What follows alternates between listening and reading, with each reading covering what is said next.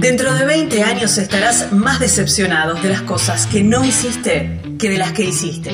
Así que desata amarras y navega alejándote de los puertos conocidos. Aprovecha los vientos alisios en tus velas. Explora, soñá, descubrí, viajar. Porque la vida es corta y el mundo es enorme. Si no es ahora, ¿cuándo? Estás escuchando Viajero Frecuente. No importa la pregunta, la respuesta es viajar. Deja que el mundo te sorprenda. Disfruta del camino, no hay prisa en llegar. Y respira en la naturaleza. Viajero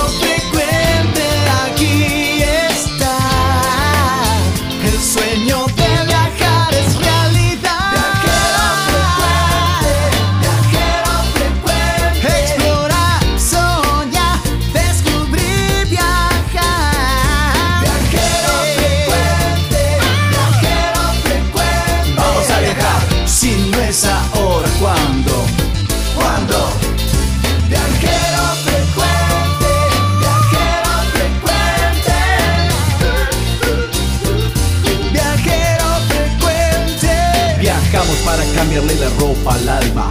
Tienes que tomarlo con calma. Un gran viaje que te entrega al cielo. Siempre comienza con un paso pequeño. A tu sueño, dale, dale vuelo. Y viajero frecuente te dirá que hay de nuevo.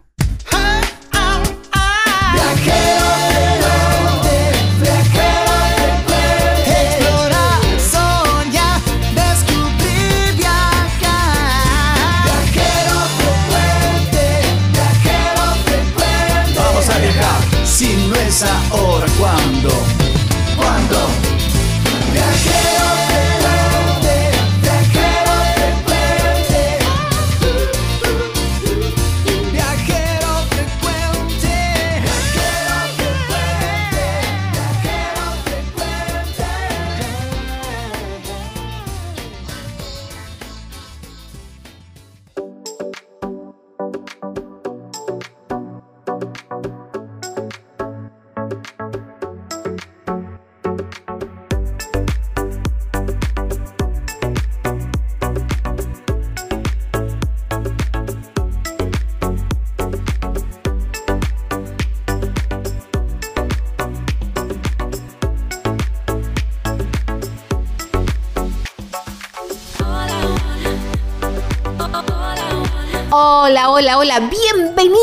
a este viajero frecuente radio plenas vacaciones de invierno, como la están pasando. Algunos ya en su segunda semana y diciendo, bueno, vamos a disfrutarla a pleno, que ya se termina. Otros arrancando la semana, la- esta quincena de vacaciones de invierno. Pero lo que sí es cierto es que todo el país está de vacaciones. A ver, algunos quizás harán recorridos cortos, otros harán vacaciones o recorridos en su ciudad y eso está buenísimo. Otros quizás planeando un poco más de kilómetros. Todo es válido, todo, todo es válido. Todos podemos ser turistas muy cerquita de nuestra casa, de nuestro hogar. Nosotros los vamos a llevar a hacer un recorrido que seguramente, estoy muy segura que les va a gustar porque son dos propuestas muy, pero muy buenas. Gaby Jatón es mi nombre, Lucas Giombini es quien edita y ha hecho magia en este programa, se los puedo asegurar. Nos vamos para la provincia de Mendoza a recorrerla desde el aire. Sí, sí. ¿Qué les parece la propuesta de hacerlo en eh, un globo aerostático? ¡Wow! ¡Qué divino! Recorrer los viñedos que se van a sorprender. Y ustedes dicen, pero en invierno, sí, en invierno se puede y no se siente tanto el frío y lo van a conocer en la nota, ¿eh? ya van a tener la explicación. Y después salimos del globo aerostático y los llevo al mundo del tren, del tren a vapor, porque vamos para la Trochita, en un recorrido que se inicia en Ingeniero Jacobasi. Ya habíamos hablado de la Trochita de Esquel, del Maitén, nos faltaba la de Ingeniero Jaco- Jacobasi, y bueno, hay una muy buena propuesta que les va a encantar. ¿eh? El mm, viajero cruzamos y nos vamos para España, al calorcito de España, porque nos vamos a la playa, ahí en la playa de Siches, muy cerquita de Barcelona. Él es mago y nos va a contar justamente cómo es la vida de un artista callejero argentino que se va a probar suerte a España. ¿eh? Y una, una historia muy, pero muy interesante, muy inspiradora también. ¿Están listos? Ya más o menos tienen preparado todo para em, empezar a viajar a través de las palabras. Aquí comienza Viajero Frecuente Radio, programa número 368.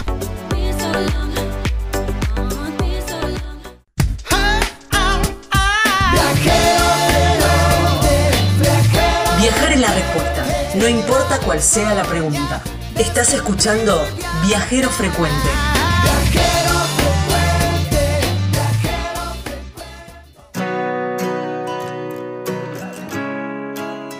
En un ratito te voy a estar hablando de una experiencia maravillosa que no puedes dejar de hacer cuando vayas a Mendoza, muy cerquita de la ciudad de Mendoza, allí en Junín, se puede hacer un vuelo en globo aerostático y de esta manera recorrer los viñedos que se van a sorprender con la nota. No quiero spoilear nada, solamente escúchenla porque se van a sorprender de lo que es esta experiencia maravillosa que está a cargo de la gente de Mendoza Balloons, ¿eh? Balloons con doble L, doble O también, ¿eh? ¿Cómo los pueden encontrar? ¿Cómo pueden hacer las reservas? Porque es exclusivamente con reservas. Después lo aclaramos bien en la nota. Pero sí o sí tienen que reservar, ¿eh? ¿Cómo lo pueden hacer? Hay un teléfono, un WhatsApp, es el 263 451 1943 en las redes sociales, en todas, los encuentran como Mendoza Balloons. Balloons con B larga, doble L y doble O. Y hay una página web súper completa que es www.mendozaballoons.com. Allí en Mendoza, República Argentina. En el mapa de viajero frecuente señalamos nuestro nuevo destino.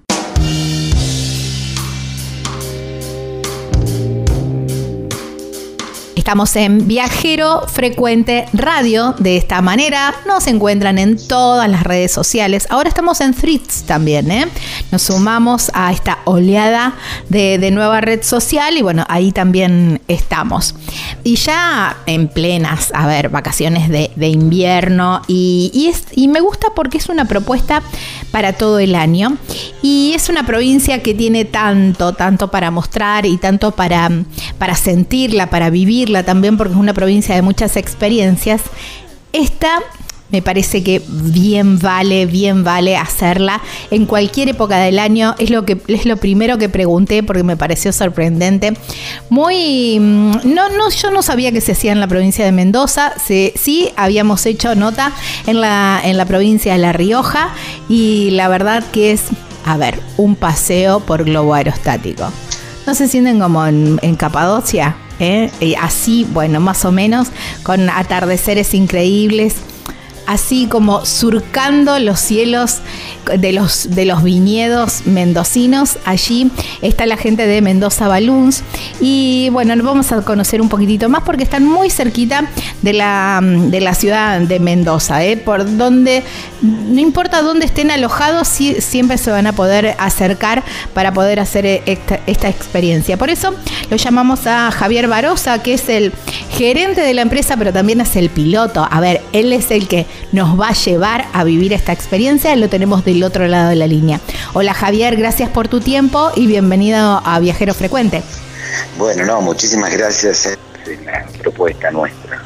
Bueno, eh, Javier, la verdad que mm, es, es como obviamente vivir el viñedo desde otro lugar, ¿no? Porque se puede caminar, se puede, eh, se puede andar en bicicleta, en los viñedos también, algún que otro picnic, también ofrecen las bodegas, los atardeceres que también proponen, pero una, una vista panorámica desde el cielo con, bueno, con esa postal también de la cordillera y todo eso es maravilloso.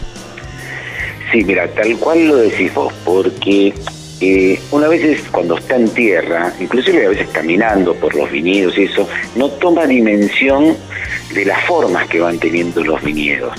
¿no? Entonces, cuando uno empieza a tomar un poquito de altura y ve todo el trabajo de, del hombre y de arquitectura que tiene, digamos, de diseño, cómo van una finca con otra empalmándose para que a todas le lleguen el agua, este, realmente eh, es, siempre decimos nosotros que el vuelo del globo es como, nosotros vemos la vida como la ven los pájaros, ¿no? A esa velocidad, a esa altura.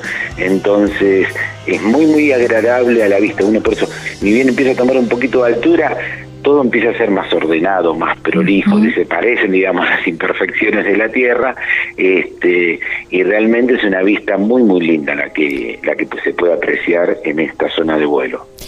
Vos hablabas de un poco la arquitectura de los viñedos, eh, a lo mejor, bueno, eh, no específicamente cada bodega, cada viñedo, ¿no? Pero eh, ¿se tiene en cuenta a la hora de plantar también algo de, algún dibujo en especial o, o, es, digamos, medio azaroso que después queda bonito desde el aire?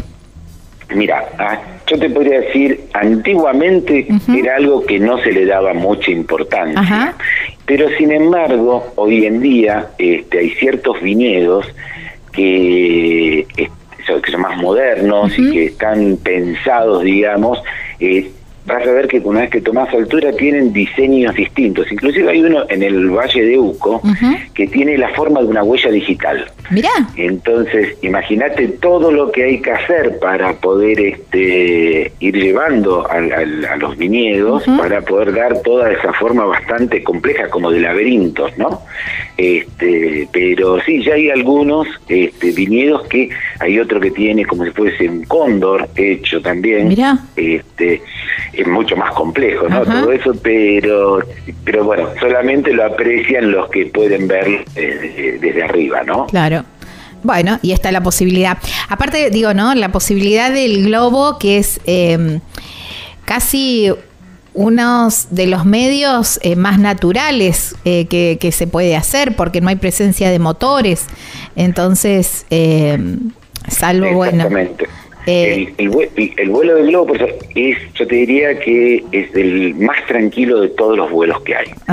Porque una vez que el globo despega, eh, se, va metiendo dentro de la masa de aire, dentro de lo que es el viento, y ahí ya no hay turbulencia, no hay ni ascensos ni descensos bruscos, pero hacemos como ver una película en cámara lenta. ¿no? Todo transcurre muy suave, muy pausado.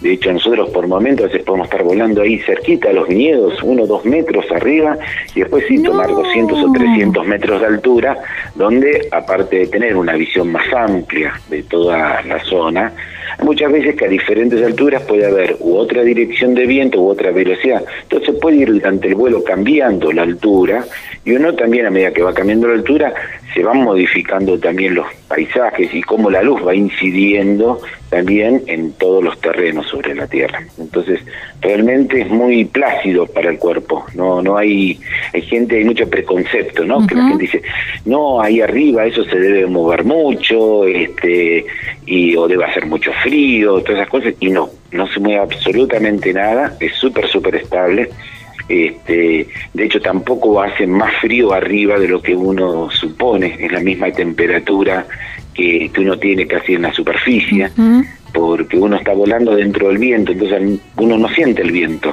porque somos parte del viento. Claro. Entonces, si uno prendiera una vela, no se apagaría en todo el vuelo, digamos, porque estamos ahí al compás del viento. Es muy, muy tranquilo. Qué buen, eh, qué, buen concepto ese, no, no, no, lo, no lo había tenido en cuenta. Em, viendo un poco las redes sociales y, viendo los videos que suben, que son maravillosos, que invito a la gente también a, entrar y a, mirar mientras escuchan esta nota, Mendoza Balloons, así los encuentran. Eh, veo que hay muchos niños también en, las canastas, o no sé cómo se llaman las... Eh, sí, sí, a ver, el nombre quizás más, un poquito más técnico, vasquilla, pero sí, se le, dice canasto también para que también la gente lo pueda comprender. Mira, con respecto a los niños, eh, la recomendación nuestra es a partir de los 5 años. Eso es por lo siguiente. en principio para que ya el chico sepa bien qué es lo que está haciendo. Claro, porque es más este, chiquito ni siquiera alcanza a ver nada. Exactamente. Por lo menos hay que tener un poquito más de un metro veinte de altura, ver hacia afuera, porque tampoco pueden ir en brazos durante el tiempo de vuelo de 45 minutos a una hora y no pueden estar con los papás una hora este, con los chicos en brazos. Por otro lado, hay que tener en cuenta que cuando uno si tiene recuerdos de su infancia, todo nos parecía lo que mirábamos gigante. Mm. Y un globo de estos, que tiene más o menos el tamaño de un edificio, de el, más grande nuestro, tiene el tamaño de un edificio de 10 pisos. ¡Wow! Ante la vista de un niño, puede decir, ay no, eso me supera las dimensiones de lo que puedo concebir y, se puede llegar a asustar o entonces ya a partir de los cinco años el chico como que toma eh, plena conciencia de lo que está haciendo cualquier indicación que se le pueda dar y lo va a disfrutar este plenamente. Cuando son más chiquitos se corre ese riesgo de que o el chico se asuste o a ver el, todos estos globos funcionan con aire caliente son unos quemadores muy potentes que van calentando el, interior del globo en forma intermitente. Entonces, cuando son muy chiquitos, obviamente el tema del fuego y esas cosas les puede dar con un poco de aprensión. Eh, hemos llevado algunos más chiquitos, pero no es lo recomendable por el tema este que lo puedan disfrutar plenamente. Sí, lo, lo, pensaba también desde el concepto de lo seguro que es, ¿no? Si van niños tan pequeños, esto es muy seguro y esto que vos hablabas también, muy tranquilo. Imagino que también si nos vamos al otro eh, rango etario, adultos mayores, eh, a disfrutar también. Mira, nosotros hasta ahora la edad máxima que hemos llevado fue 93 años. Este, y hemos, tenemos mucha. Hoy en día, bueno, este, la gente está muy vital, eh, no importa la edad. Sí, este, sí, sí. Así que, no, nosotros siempre decimos que mientras que haya un buen estado de salud, o, sea, que, o sea, que la persona se puede desplazar por sus propios medios, este, que no tenga algún inconveniente no hay ningún problema, porque el vuelo, como te decía hace un rato, es muy tranquilo. ¿no? Mucha gente dice, pero si yo sufro de, no sé, de hipertensión, no, no pasa nada, porque al contrario, el globo termina, eh, nosotros contamos que cuando termina el vuelo la gente queda como si fuese todo un día de spa, o sea, muy relajado. Este, no es eh, una cuestión de adrenalina, no es un salto de paracaídas. Claro, tal cual. Mucho más tranquilo. Eh, hablabas de, sufrir y, para quien sufre de vértigo. Bueno, ese es otro de los preconceptos. Ajá. El tema con el vértigo es el siguiente. Nosotros, previo al vuelo, previo al despegue del vuelo, te explico un poquito cómo, se, cómo es todo el sistema y hasta llegar al momento este del vértigo. En principio, digamos, si alguna persona está interesada en hacer un vuelo, se contacta con nosotros, hace una reserva de fecha y en las 24 horas previas nosotros tenemos los pronósticos ya meteorológicos definidos para el día siguiente y ahí se confirma o no el vuelo, depende de cómo estén las condiciones del clima. Claro. Si se confirma el vuelo, se lo cita 30 minutos antes del horario del despegue y ahí se les da ya al piloto que les va a tocar, les va a dar una charla específica sobre todo lo que van a vivir en ese momento, ¿no? Como para también este, aclarar dudas y todo eso. Y una de las cosas que habla el piloto justamente es el tema del vértigo. Ahí nos detenemos y vamos a explicar qué es lo que pasa. El vértigo es normal tenerlo, es raro el que no sufra de vértigo. Pero ¿cuándo sucede el tema del vértigo? Eso pasa cuando uno está, por ejemplo, a una determinada altura mira hacia abajo y tenemos una referencia visual hacia el piso. Vamos a suponer que uno está en un edificio, nos sumamos al balcón, miramos hacia abajo y tenemos el resto del edificio que nos une al piso. Entonces, ahí el cerebro, cuando tiene esa referencia visual, calcula la altura. Y cuando calcula la altura, presume obviamente que es peligroso estar en el borde de un precipicio y envía esa señal de, alerta, que es el vértigo, como para alejarse de eso, para salir de esa situación. O sea que esa situación es normal. ¿Qué pasa con el vuelo del globo? Cuando nosotros estamos volando en el globo no hay nada que nos una al piso. Pero el cerebro no tiene una referencia para calcular la altura y no emite esa señal de alerta que la del ah, Mira vos. Entonces, es como ir en avión, es verdad. Cuando uno va en avión no tiene vértigo. Exactamente, hay gente viste que no se puede subir un banquito que dice, ay, yo me mareo, pero está en un avión a 10.000 metros de altura, mira por la ventanilla y no le genera nada. Lo mismo pasa en el globo. Entonces, gente, puede ser que alguna persona esté los dos, tres primeros minutos un poquito así como más menos tenso, como que no sabe cómo le va a reaccionar el cuerpo. Pero a medida que despega el globo y ve que todos tranquilos, se olvidan del tema este de sensación de vértigo. O sea, no da ningún tipo de... este Y lo tenemos comprobado en miles de pasajeros. Claro, Está bien, bueno. Buenísimo, es buena pregunta, era, era buena respuesta porque imagino del otro lado del de, de la radio, ¿no? O quien esté escuchando pensando, no, no, pero a mí que me da miedo la altura, yo esto no lo haría. Bueno, ya saben, hay una respuesta científica para esto, eh, para, para que puedan hacerlo a este, a este paseo que es maravilloso, ¿no? Em, bueno, ya comentaste que hay que hacer reserva previa, de todos modos, esto se confirma un día antes, justamente porque estamos hablando de casi, se trabaja con elementos de la naturaleza, así que hay que chequear eh, esas condiciones. Exactamente. Nosotros, a ver, como empresa estamos todos los días, casi todo el tiempo, viendo todo el tema de pronósticos de clima. Entonces se va haciendo todo un seguimiento diario, como vienen las condiciones del clima, y este el vuelo en sí del globo requiere de unas condiciones climáticas muy particulares, es decir, de vientos muy suaves, de que no haya presencia de tormentas. Entonces, Mendoza, hoy esta región de Mendoza, tiene la particularidad de tener un clima muy estable durante todo el año. Nosotros prácticamente tenemos un poquito arriba del 70% de, bueno, de buen clima para poder realizar esta actividad.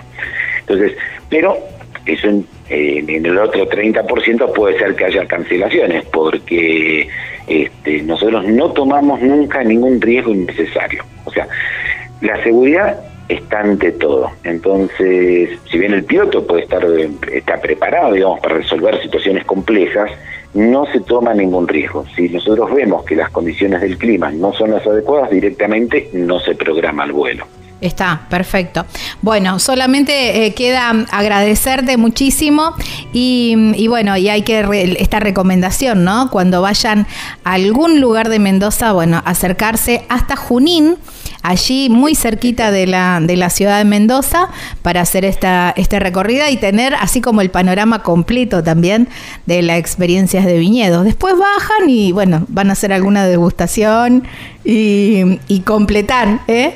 lo que vieron. Nosotros cuando ni bien termina el vuelo, cuando estos vuelos son de 45 minutos a una hora, este, cuando se aterriza, ahí se les cuenta una historia real de cómo empieza todo el tema este de los globos y cuál es la relación que hay entre el champagne y los globos. Ah, mira. Y se termina haciendo un, brindis con, con, espumante después de, ese, de esa pequeña ceremonia este, y siempre se degusta algún espumante acá de, la zona. Wow, qué lindo. Bueno, no vamos a espolear esa, esa historia ah, ah, que quede para después de la, de la experiencia que bien vale ese brindis entonces. Exacto. Javier, muchísimas gracias por, eh, por tu tiempo y por traernos este paseo tan bonito a Viajero Frecuente.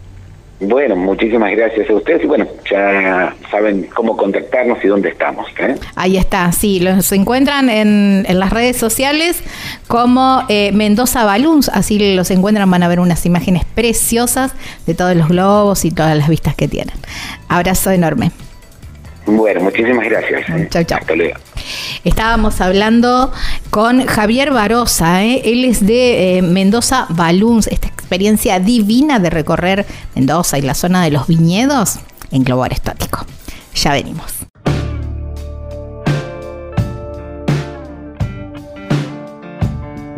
Les dije, les dije que es una experiencia maravillosa. Si vas a Mendoza, guardate una mañana, una tarde, bueno, dependiendo del clima, ya saben, eh, para, para hacer esta experiencia, ¿eh? porque, digamos, a ver, sobrevolar los viñedos en un globo aerostático? No, un sueño. Ni hablar si se puede hacer en el horario del atardecer. Soñado. Ni hablar de las imágenes y los videos que vas a hacer. ¿eh? Esto está a cargo de la gente de Mendoza Balloons. ¿eh? Mendoza Balloons. Así los encontrás. Mendoza Balloons con doble L y doble O, ¿eh? recordalo. Pero también te podés contactar de esta manera, mira, por teléfono o por WhatsApp al 263 451 1943 en las redes sociales, en todas las redes sociales, los encontrás como Mendoza Balloons Acordate, Balloons con doble L y doble O. Y la página web es www.mendozaballoons con doble L y doble Allí en Mendoza, aquí en la República Argentina. Estás escuchando Viajero Frecuente. Viajero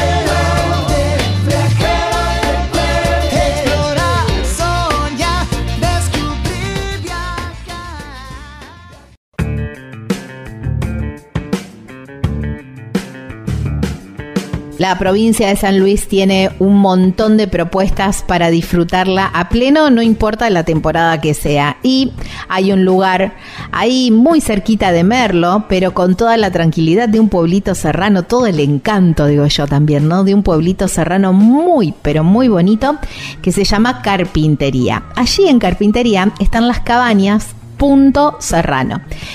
La verdad que tienen todo, absolutamente todo lo que necesitas para pasar unos días increíbles y además un riquísimo y abundante desayuno que preparan las mermeladas ahí, eh, con los frutales del complejo. No, no, no, espectacular.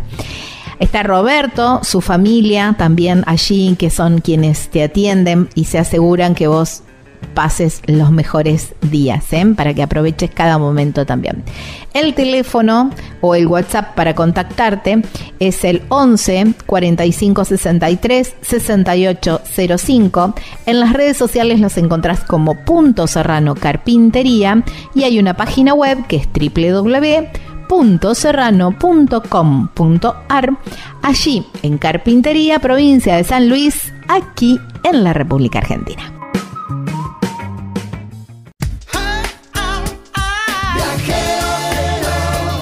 Escuchando Viajero Frecuente.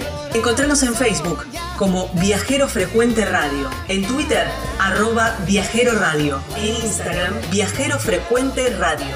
Vamos a viajar, si no es ahora, ¿cuándo? ¿Cuándo?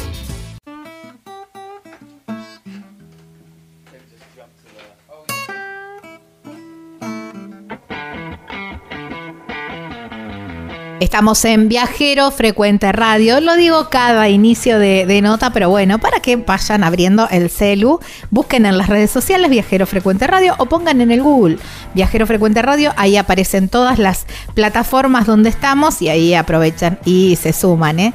Y ahora los invito realmente a un viaje, un viaje a la historia, un viaje que los, los va a estremecer porque es muy bonito yo no hice este específicamente, pero hice uno muy parecido. Y la verdad que es realmente transportarse a, los antepasados, ¿no? Y, también valorar todo lo que están haciendo para recuperar este, este lugar, este, este espacio, esta experiencia. Ahora desde el punto de vista turístico, pero bien vale ¿eh? para poner en valor justamente todo, todo ese trabajo estoy hablando de la trochita. Bueno, ya habíamos hablado justamente la trochita con el recorrido de Esquel, el recorrido del Maitén y nos faltaba el de Ingeniero Jacobasi. Por eso la llamamos a Alejandra eh, Díaz. Ella es guía de turismo, es aparte guía de la, de la trochita del tren y aparte fue parte de la, de la cooperativa que estuvo ahí empujando para recuperar este recorrido que se agradece muchísimo. Hola Alejandra, gracias por tu tiempo y bienvenida a Viajero Frecuente. Hola, saludos para todos los, los que nos estén escuchando. Eh, y es un gusto poder contactarme desde aquí, desde Ingeniero Jacobasi, provincia de Río Negro, para comentarles lo que nosotros hacemos acá.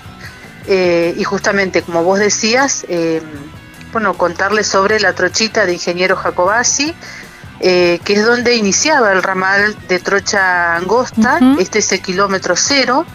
y bueno, un punto importantísimo porque eh, nosotros, aparte de tener el ramal de trocha angosta de 0,75 centímetros, tenemos también el ramal de trocha ancha de 1,67 m que permitía eh, allá hace muchos años, eh, hasta el año 94 más o menos, conectar Constitución con San Carlos de Bariloche. Wow. Entonces, eh, el viaje este, iniciaba allá en, Buenos Aires eh, y mucha gente llegaba aquí hasta Jacobasi y ahí este, esperaba un, un, par de horas este, hasta que la trochita saliera y conectaba, digamos, con el sur eh, en la Río Negro con la provincia del Chubut. Claro, qué locura, qué hermoso, ¿eh?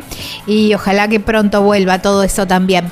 Eh, vamos a, hacer un poquitito de historia para ponernos un poquitito en, en, eh, en, el contexto, ¿no? Para después ir bien al paseo.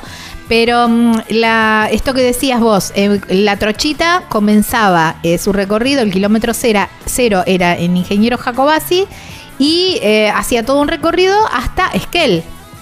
Claro. Eh, la trochita empezó a funcionar en el año 1945 eh, en un recorrido completo que iniciaba en Jacobasi y terminaba en el kilómetro 402 eh, en la ciudad de Esquel. funcionó de esa manera hasta el año 1950, que fue solamente un transporte de carga. contarle a la gente que el propósito de la trochita eh, que fue impulsado por capitales eh, extranjeros, digamos, era sacar la productividad de toda esta zona, sobre todo las estancias del sur que producían mucho cuero, mucha lana. Eh, y bueno, y empezó a, tener ese funcionamiento durante estos años, digamos, hasta que en el año 1950 se nacionaliza, digamos, el ramal de Trochangosta y permite a partir de ahí que sea un transporte eh, de carga, pero también eh, de pasajeros. Entonces, eh, un medio muy importante porque entre Jacobasi y Esquel hay estaciones y hay media estaciones y hay muchos parajes intermedios que bueno, justamente la trochita permitía este un medio de transporte importantísimo para que la gente pueda trasladarse.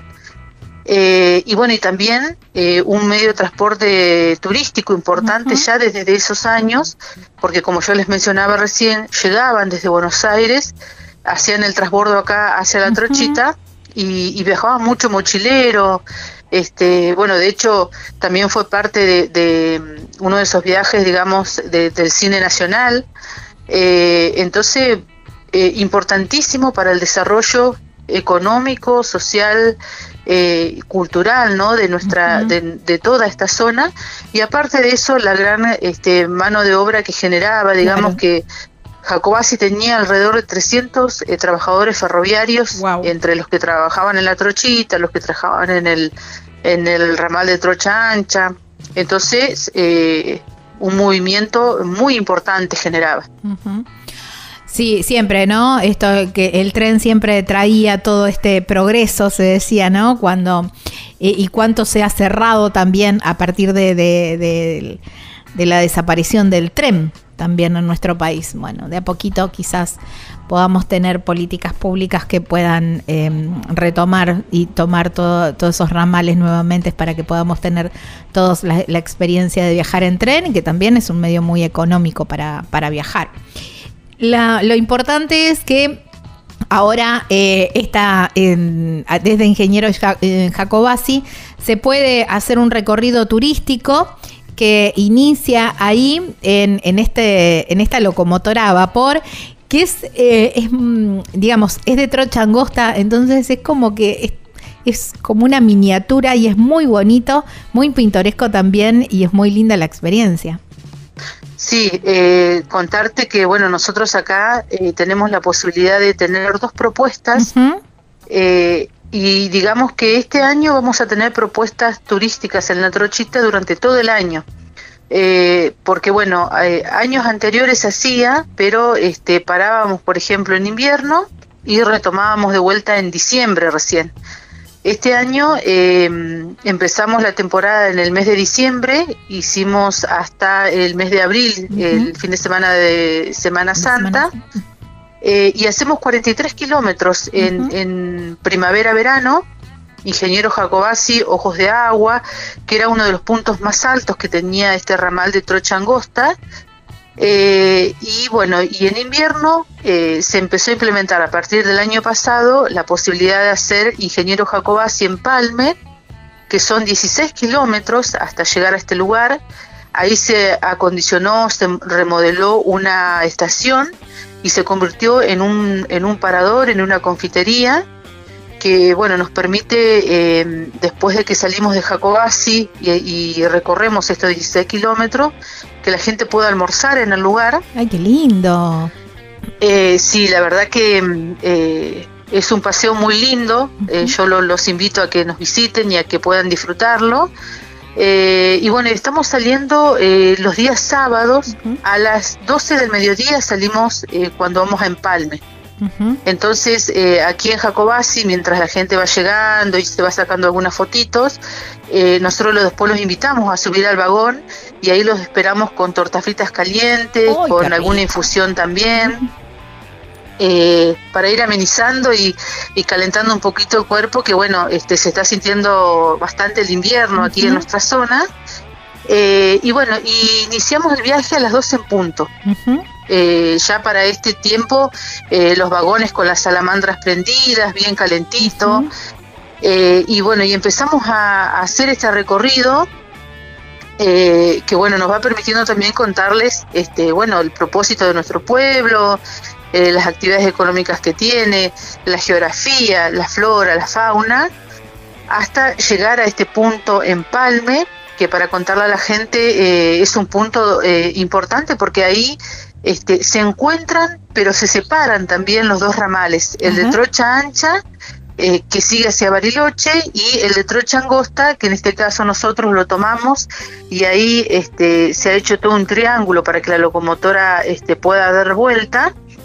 Eh, y estamos llegando más o menos a las 12.40 del mediodía, estamos llegando ahí en Palme.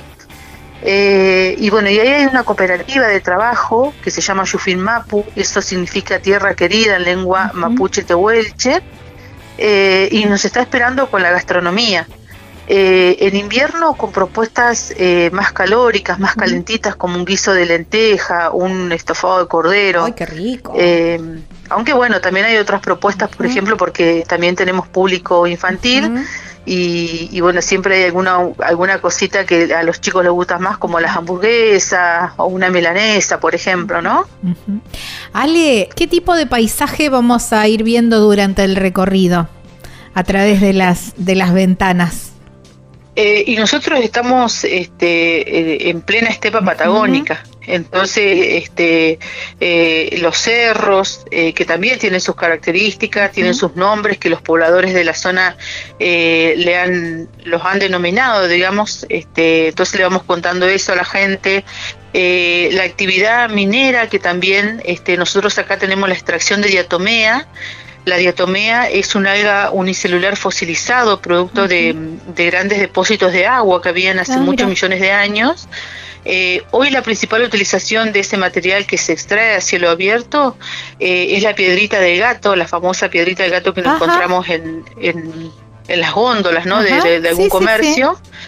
Y Jacobasi es el mayor productor, digamos, entonces eh, también nos permite contarle a la gente y mostrarle de este material que también en el camino lo vamos viendo. Y, y algo muy importante este, para, para un poquito para llevarlos con mi charla a la imaginación de lo que es un ojo de agua. El ojo de agua eh, que aparte después le da el nombre a este pueblito, pero es una gran formación de roca basáltica producto de las este, erupciones volcánicas que también sucedieron hace muchos millones de años, pero que dejaron, en este caso, este, grandes bardas, digamos, de, em, de, este, de este material, de esta piedra que es el basalto, eh, y que bueno, justamente ese ojo de agua es una gran contención este, de rocas que tienen, este, contienen el agua eh, y que bueno, que le dan nombre justamente a este, es como un, un depósito de agua. Eh, que no se seca, digamos que este, algunos lo, lo, llaman como si fuera como que es un ojo de mar, el ojo de agua este donde por donde nosotros pasamos. Que aparte sorprenden el paisaje porque uno va viendo estos colores eh, marrones, eh, blancos eh, que hay en el paisaje, pero de pronto nos encontramos con este, una gran curva que después nos va a permitir de alguna manera asomarnos a este gran cañadón que es donde está el ojo de agua, y que también nos permite en este momento poder contarle a la gente sobre el arte rupestre, sobre los pueblos originarios que han dejado plasmado justamente em, en esas bardas, en esos aleros de, basalto, eh, el arte rupestre eh, que se puede encontrar en un machine que va bajando, eh, que es donde está este ojo de agua, para después, bueno, encontrarnos a unos 5 kilómetros más ya con el pueblito, que es un pueblo este chico, eh, que bueno, que tiene una escuelita rural que concentra ahí a los chicos de la zona, eh, y que bueno, que la trochita eh, le da vida, ¿no? En, sobre todo en este tiempo que, va llegando al lugar. Wow. Qué hermoso, qué hermoso viaje. Em, Ale, las em, tenemos que, comentar también que la trochita se encuentra, digamos, si bien está conservada o, refaccionada, pero casi en estado original. Sí, eh, la verdad que aparte nosotros, este, acá en Ingeniero Jacobasi, digamos que tenemos una trayectoria turística mucho más nueva que, que las otras propuestas. Eh, se ha dejado todo intacto, digamos, eh, porque aparte, bueno, fue denominado en el año 1999 como Monumento Histórico Nacional eh, y eso hace también que se deban tener muchos recaudos a la hora del mantenimiento, no se pueden cambiar los colores, no se pueden pintar, entonces este, está todo conservado. Eh, los vagones, por ejemplo, tienen un color amarillo en el interior. Eh, y bueno, y tenemos vagones de primera clase y de segunda clase, nosotros acá en, Jacobasi, y un coche comedor. Ah, eh, y bueno, y se ha mantenido, como vos decís, vos decís en esa originalidad, lo que sí se ha cambiado, porque bueno, también la disponibilidad sobre todo del combustible, eh, las locomotoras eh, que, fueron fabricadas, digamos, para la Patagonia, vinieron adaptadas al fuel oil, un combustible bastante pesado, eh, de color negro fuerte, digamos, que bueno, que con los años ya fue menos accesible, este, ya no, lo, no se conseguía, entonces eh, los trabajadores acá de, de, Tren Patagónico, el ingeniero Jacobasi, adaptaron hace más o menos unos 11 años eh, una de las locomotoras, sobre todo que es la 104, que es una Henschel, una locomotora alemana, eh, al gasoil. al gasoil y al aceite quemado.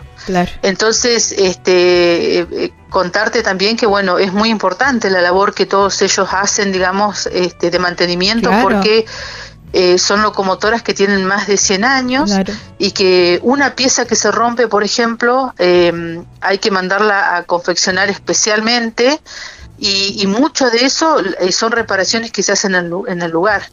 Eh, está el equipo del taller, em, que bueno, viene este, aparte una persona que sabe muchísimo de locomotoras a vapor y que las, hace, las ha hecho funcionar, que se llama Gabriela Senjo.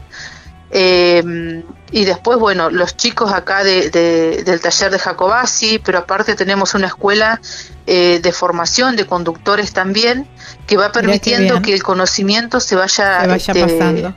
Claro, difundiendo, pero también eh, que hoy nosotros podamos tener eh, las locomotoras funcionando es porque también hay gente preparada, digamos, para conducirla.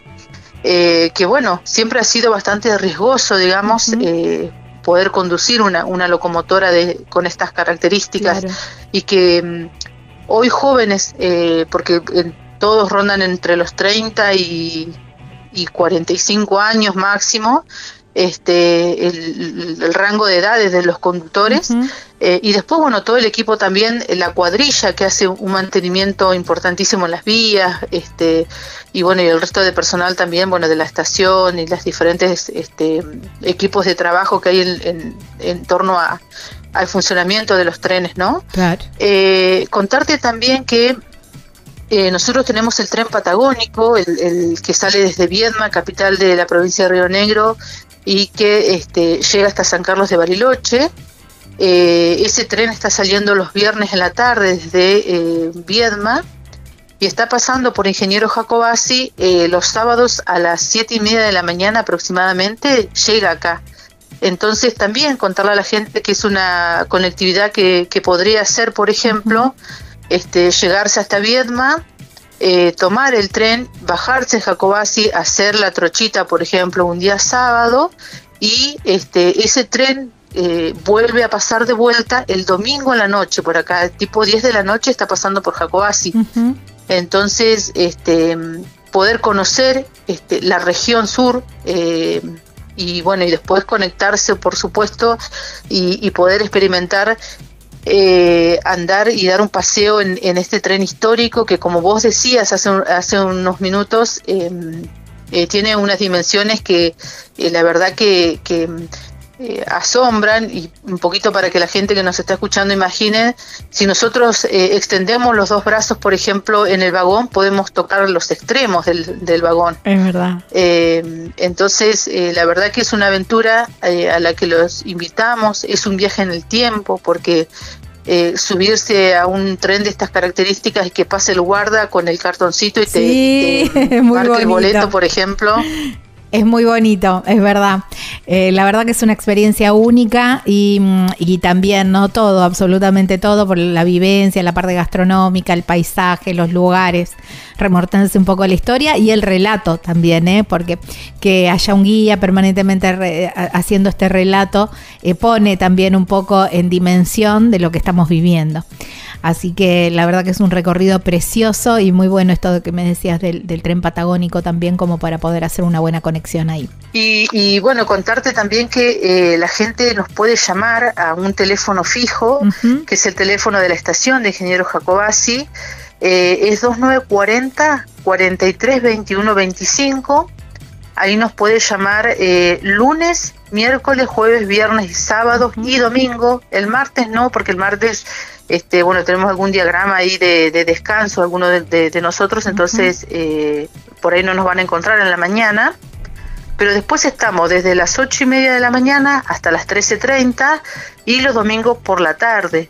Entonces eh, la gente se puede comunicar, les comentamos de los servicios que hay, eh, le comentamos cómo puede hacer para reservar el pasaje de la trochita, también si necesita saber de los alojamientos, por ejemplo, y de las otras actividades que tenemos en Jacobasi, porque bueno, tenemos eh, turismo cultural, hay museos para, para conocer, hay casas de ramos generales también que están muy bien, este, eh, digamos, mantenidas, ¿no? Para que la gente pueda conocer un poquito de, de lo que fueron las, los comercios de ramos generales eh, tenemos también turismo paleontológico, este, a partir bueno, de fósiles que se han encontrado acá en la zona, y el turismo rural también, porque por ejemplo una opción muy, muy interesante es hacer la trochita el sábado, pero el domingo en la mañana poder irse al campo, conocer un poco de, las costumbres y del trabajo eh, del, del productor rural, volverse a la tardecita este, y después tomarse el tren, por ejemplo, como yo te, mencionaba recién.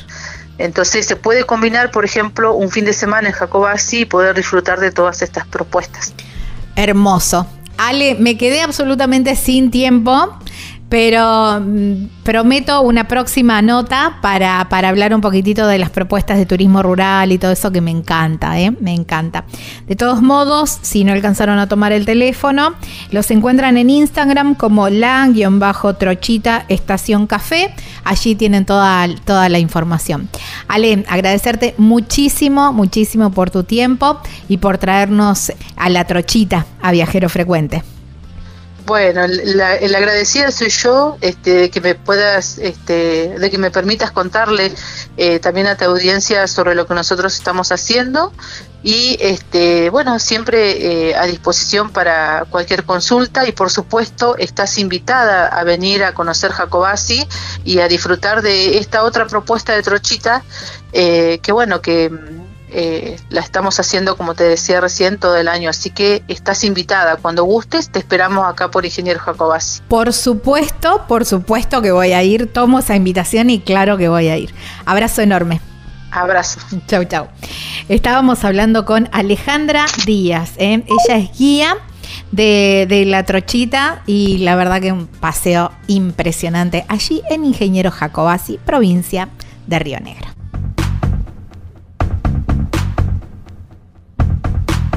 Las casillas rodantes son el refugio perfecto sobre ruedas, con sistemas de calefacción y aire acondicionado para adaptarse a cualquier clima.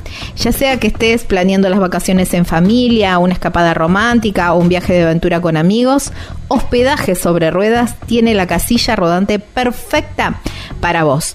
La flota de vehículos de alquiler está cuidadosamente mantenida y lista para llevar a cabo tus sueños de viajes al siguiente nivel. Cambia tu vista desde la ventana cada día y desperta en un nuevo paraíso cada mañana. No hay nada más emocionante que la sensación de libertad absoluta. Hospedaje sobre ruedas. Así los encontrás en las redes sociales. También podés escribir o llamar a Caro al 2644 679708 hospedaje sobre ruedas y descubrí la magia de viajar con total libertad. Estás escuchando Viajero Frecuente. Viajero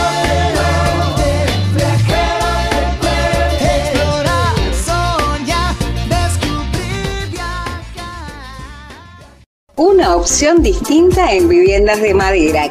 Cabañas El Picapalo. Somos líderes en satisfacer tus necesidades habitacionales. Alta durabilidad y resistencia. Se entregan terminadas llave en mano. Llama ahora 34 38 41 28 31. Si sos de la provincia de Buenos Aires, 11 28 51 13 66. Si no es ahora, ¿cuándo? No importa la pregunta, la respuesta es viajar. Que el mundo te sorprenda. Disfruta del camino, no hay prisa en llegar. Y respira en la naturaleza.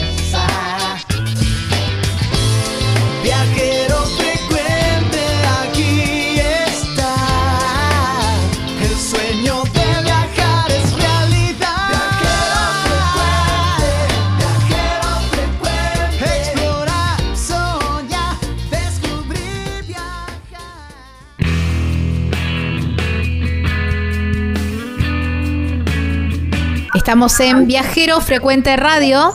De esta manera, así nos encuentran en las redes sociales. Viajero Frecuente Radio. Bueno, nos vamos, nos vamos para España para hablar con un argentino. Con un, él es de Buenos Aires.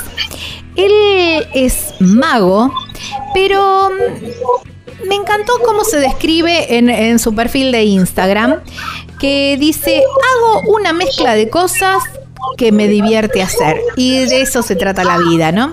Lo llamamos a Gonzalo Martini, Gonza Martini, ok, lo encuentran en las redes sociales. Lo tenemos en la playa, por eso hay mucho, mucho sonido ambiente, porque bueno, está en plena playa, allí en Siches, muy cerquita de Barcelona. Envidia para todos, ¿eh? En este invierno argentino, está del otro lado de la línea. Hola Gonza, ¿cómo estás? Bienvenido a Viajero Frecuente y gracias por tu tiempo. Hola Gaby, bueno, gracias por invitarme y por, por, proponerme esta charla, que para mí está buenísimo también para hacer ahí un pensamiento introspectivo también de lo que va pasando, ¿no? todo lo que pasa en los viajes, el tiempo se modifica un poco. Tal cual, tal cual. Bueno, ¿cómo empezó esta aventura? Arranquemos por el principio. ¿Cómo eh, fue eh, amor a la magia, amor al arte? Porque de, además de, de, mago, sos un artista integral, digamos, haces un poco de todo. Te sabes, eh, armas tu show con un poco de todo. ¿Cómo empezó eso? Sí. Sí, eso comenzó desde la magia, desde pequeño. Eh, vino David Copperfield al país y me voló la cabeza. Mira. Eh, eh, y a partir de ahí, siempre que había un mago en un cumple o algo, yo quería estar primero, quería ver, quería que me elijan, quería, quería, quería. ¿Vos eras el que quería, trataba de adivinar cómo era el truco?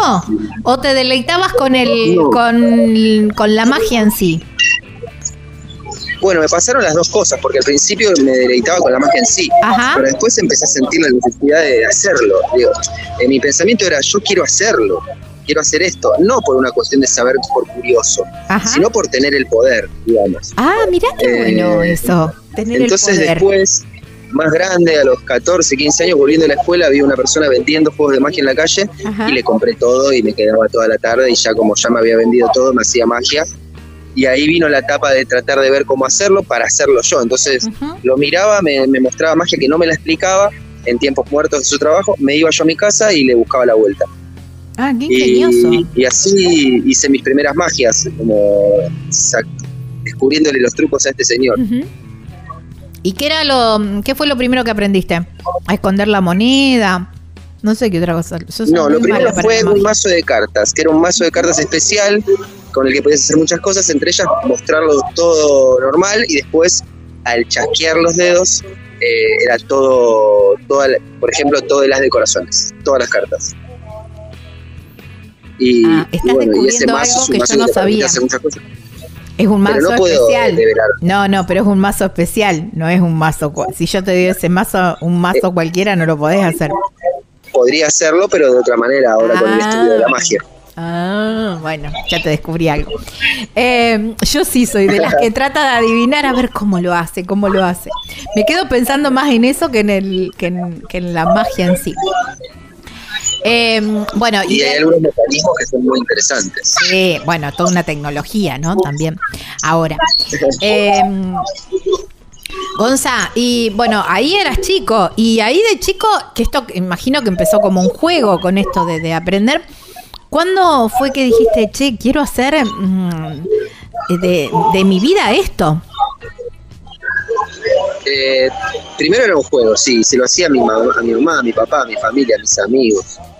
Eh, después en la escuela, entonces iba a la escuela y hacía magia en la escuela y por ahí se escuchaba una monedita caer y era yo en el fondo, en vez de estar prestando atención, estaba con la monedita ahí entre los dedos. Eh, y después terminé la escuela y, había que decidir, entonces empecé a estudiar diseño gráfico. Pero no me sentía del todo como eso. Hoy hago mis diseños y mis cosas de modo hobby y que me sirve, pero, pero no era eso. Y en eso me anoto en una escuela. Mi papá me dice, ¿quieres estudiar? Bien, vamos a anotar en una escuela la mejor que podamos me anoté en el Bar Mágico, es una escuela que queda en Capital. Qué buena onda tus viejos, tus viejos de, de, mm, porque viste, a ver, por ahí decís quiero ser mago, decir, no, nene, ¿qué va a ser mago? ¿Me entendés? Por ahí, qué buena onda ellos que te apoyaron en esto.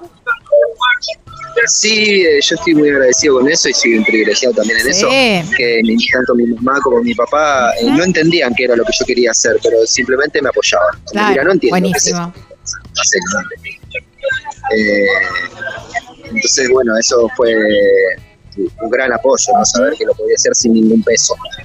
Eh, y decir, bueno, estoy apoyado acá por ellos. Y después también tenía que trabajar y tenía que hacer mis cosas en ese momento, porque hasta que pude vivir de mago pasaron años. Pero bueno, estuve totalmente apoyado, así que feliz por eso. Bueno, y empezaste a estudiar magia y empecé a estudiar magia y en eso me presento en las galas de alumnos que nos abrían el escenario del lugar mágico, que es un escenario de los más lindos que hay para hacer magia. Y, bueno, y una vez que me subí al escenario, ahí fue como un flechazo, dije, eh, todo el miedo que tenía antes de salir se, tradujo en, felicidad, en alegría, en, logro, que también es el hecho de hacer algo y terminarlo. Y un poco era eso, ¿no? Aprender magia y terminarlo era hacerlo en frente del público. Y una vez que lo hice ahí, ya ahí me di cuenta que yo quiero, era por ese, era el camino. Y, así fue. Empezaste con, no sé, shows más mm, callejeros. ¿Cómo, ¿Cómo fue que empezaste a salir de Buenos Aires para llevar tu show a otros lugares? Sí, esto, yo durante un tiempo trabajé en un bingo como vendedor de cartones. Eh, ese era un momento donde yo necesitaba crecer económicamente, crecer como en ese lugar creo que me transformé como adulto eh, en ese trabajo, digamos. Y después de eso, en un momento yo sabía que tenía que salir de ahí porque mi, objetivo era vivir de ser mago, que lo tenía claro, siempre lo tuve claro, y renuncié un día para el otro. Y al poco tiempo conozco un mago quilmenio también que se llama Gustavo Raleigh, de gran éxito en ese momento, sobre todo estaba en tele, iba y venía y teatro. Y lo conozco en una parrilla y cuando lo conozco le digo, mira, yo estoy libre y quiero hacer magia, cualquier cosa que necesites, contá conmigo. Y resultó que él estaba abriendo un salón y me puso animador en el salón y empecé a hacer mis shows ahí y fui asistente de él. Eh, y él em, empezó a hacer eh, shows con Larry de Clay en ese momento, entonces empecé a viajar con él, haciendo shows. Que nos íbamos a Comodoro Rivadavia, volvíamos, nos íbamos para Uruguay, volvíamos, nos íbamos para todo el país, volvíamos. Hicimos giras por más de treinta y pico, 40 pueblos de Córdoba con el camión de Córdoba Turismo. Y en la última temporada, donde yo ya sentía que ya no podía aportar más desde ser asistente de este show, eh, así que renuncié también de un día para el otro para el año siguiente hacer mi primera temporada de magia en la calle con un amigo. Y fuimos, hicimos temporada en el 2016 y después hicimos 2016, 17, 18, 18, no, 18 en Ecuador, me fui a Ecuador, 19 San Marcos, volví a Córdoba. Eh, y después, bueno, me mantuve por acá y en el último año me fui a Salta, Jujuy a hacer por allá. ¿Cómo, cómo fueron esos primeros, eh, a ver, eh, esos primeros días de, hacer, no sé, magia callejera o, ser un artista callejero? ¿Qué te quita por ahí la protección o no sé si protección es la palabra? de, estar en un teatro o donde alguien paga para, para ir a ver un espectáculo y vos solamente brindás, sino el estar en la calle, imagino que debe haber sido a la gorra y estar eh, en eso, ¿no? Que, y también el, esperar que a lo mejor hay gente que te deja un montón y hay otro que te tira unas monedas y otro que se va y no deja nada.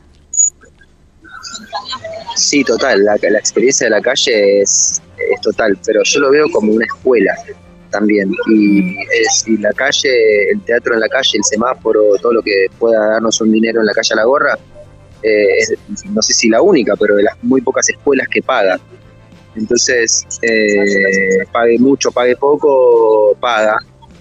Y lo que hice en la calle en ese momento fue pseudo calle, en realidad, porque sí era en la calle, en una peatonal en la falda, pero eh, meses anteriores nos fuimos con un amigo, hicimos la tarea, hicimos un dossier de espectáculo con fotos, con imágenes, con todo, y nos presentamos en Cultura para pedir un permiso que nos lo otorgaron. Entonces eh, teníamos luz, teníamos un permiso que nos permitía estar ahí. No obstante, seguía siendo calle y cuando pasa un loco, una loca, y, y pasan cosas y, hay que estar atento y pasa que la gente se escapa y no pone dinero en la gorra y todo eso sí pasa, pero desde el lugar seguro de estar en un lugar que estaba con, con un permiso. Claro, está eh, bien. Entonces, eh, sí, pero nada, la experiencia fue genial y fue con un amigo, hermano de la vida, que lo pensamos un año antes, porque en esa última temporada mía con Gustavo y con Larry, él estaba haciendo magia en las mesas en la falda.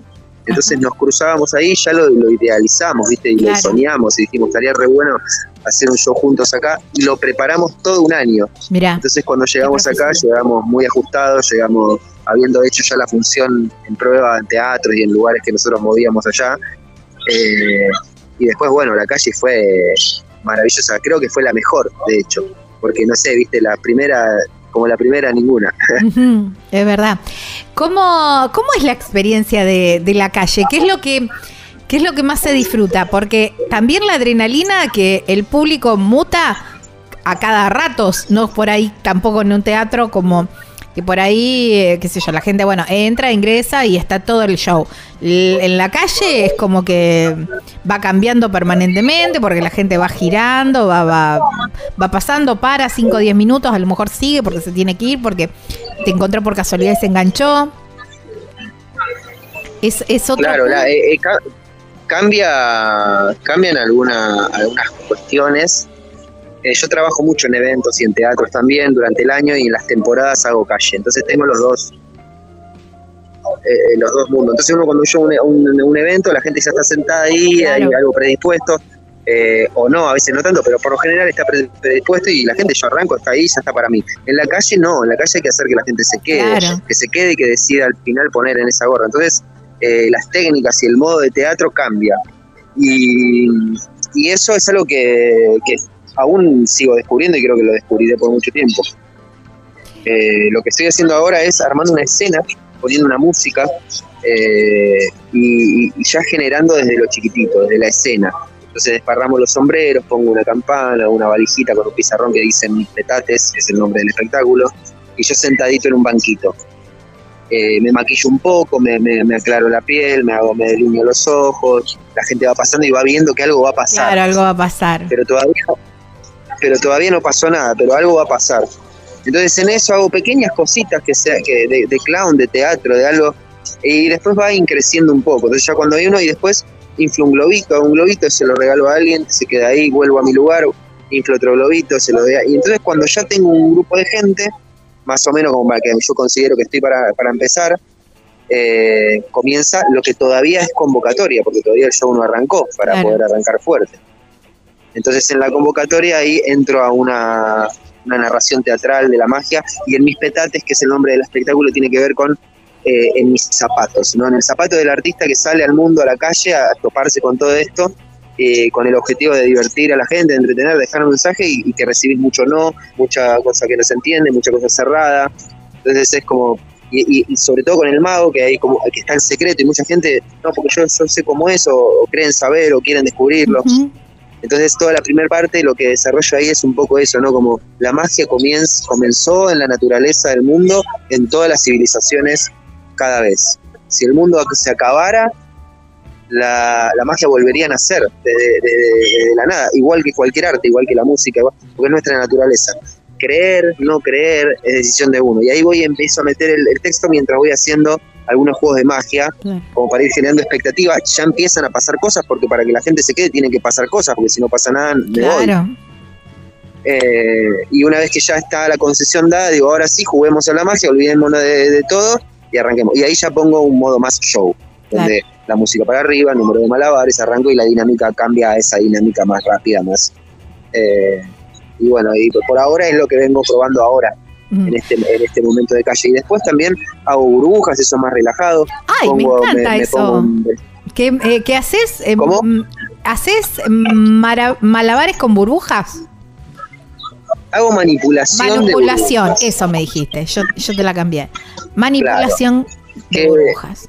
Sí, lo que es manipulación de burbujas es lograr un líquido lo suficientemente bueno que te permita tener una burbuja grande, que no se reviente en el aire, que la puedas manipular, que puedas separarla, sacarle una burbuja, ponerle otra, soplar y meterla adentro, agregarle vapor, fuego, helio, con distintos elementos. Eh, entonces en la calle también trabajo con un eh, instrumento que se llama Garland, que es un burbujero para hacer muchas burbujas gigantes. Entonces eso es más relajado para mí, pues me, pongo un vestuario, hago burbujas y ya el ambiente se genera solo. No, eso es hipnótico. claro, eso es hipnótico. Me puedo llegar horas, quedar horas ahí. Claro, y por lo general quien viene y deja una moneda le hago un regalo especial. Entonces llega, me pongo una moneda, te ganaste un malabar y hago una manipulación de sombrero. O te ganaste un juego de magia y le hago una magia con bola, con pelotita de esponja. O voy buscando eso, ¿no? Un premio a la persona que pone una moneda ahí extra, aparte de lo que estamos jugando acá. Claro. Eh, y nada, se generan cosas lindas y, poder eh, vivenciar el mundo haciendo lo que amas eh, es creo lo más maravilloso. Tal cual. Eh, Gonza, ah, me dijiste que empezaste en el 2016, más o menos hace 8, 9 años. Eh, ¿Cambió mucho el público? En el ¿Cómo? perdón, en el 2016 empecé a vivir de la magia, hago magia desde el 2000. Sí, desde chico, bueno, pero por ahí esto de, la calle, ¿no? Eh, cambió mucho el, público. Em, ¿Cuesta más hacerlo reír o que se enganche en algo? Viste que ahora es toda una generación de todo inmediato, todo tiene que ser ya porque si te demoraste en un video, te demoraste más de 10, 15 segundos en, en relatar de lo que va a pasar, chau, y ya te cambiaron. ¿Pasa lo mismo en, en, el, en, esto, en el, en el arte callejero? Eh, yo la verdad es que lo siento bastante similar en un punto. Eh, también eh, yo manejo un tipo de humor, un tipo de, show que, es a todo público, súper sano, sin nada, sin humores de otras épocas, tampoco no, no, hay, entonces yo soy el mismo hace un montón en ese aspecto. Y después sí, eh, por ahí en los eventos lo noto más, lo de la rapidez de las cosas. Viste, como que tiene que ser todo ya. Entonces ahí, bueno, hago un contrato entre las partes donde no termino siendo lo más genuino, que es el teatro, donde soy lo más genuino, pero bueno, hago lo que funciona en el evento, que es una dinámica mucho más rápida. Ahora, ahora que estás en España, el público español a ver, entiende bien todo lo, argento, vos te tenés que adaptar en algo. ¿Es más receptivo? yo intento adaptarme, intento adaptarme, sí, no, no es lo mismo. Eh. No solamente cambia el idioma y las palabras que usamos, que hay veces que para que ellos entiendan a lo que yo quiero llegar, necesito decir una palabra que entiendan inmediatamente y que la hagan familiar porque eh, si no cae en el remate, ¿no? Como si yo quiero rematar y remato bien argento y no lo entendiste, es como que no va a contar el chiste, digamos. Porque eh, dijiste que estuviste en Ecuador y pasa mucho por aquel lado también, que no que no se entienden los chistes. Sí, en Ecuador, eh, en Ecuador es más cerrada aún la gente en ciertos lugares. Hablamos muy rápido los argentinos, ¿viste? Como que ahí anda más despacio. Sí, sí, sí.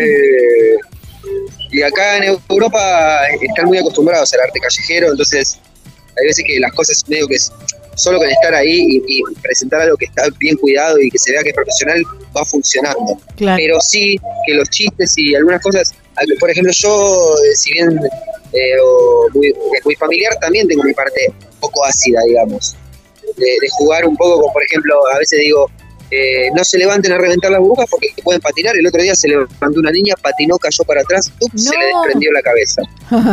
y hago ese chiste y bueno, y acá no lo entienden, acá es como, ¿qué dijo? Como Posta, se le cayó la cabeza. Claro, y allá se, se ríen y, entra en el absurdo de lo que estoy diciendo.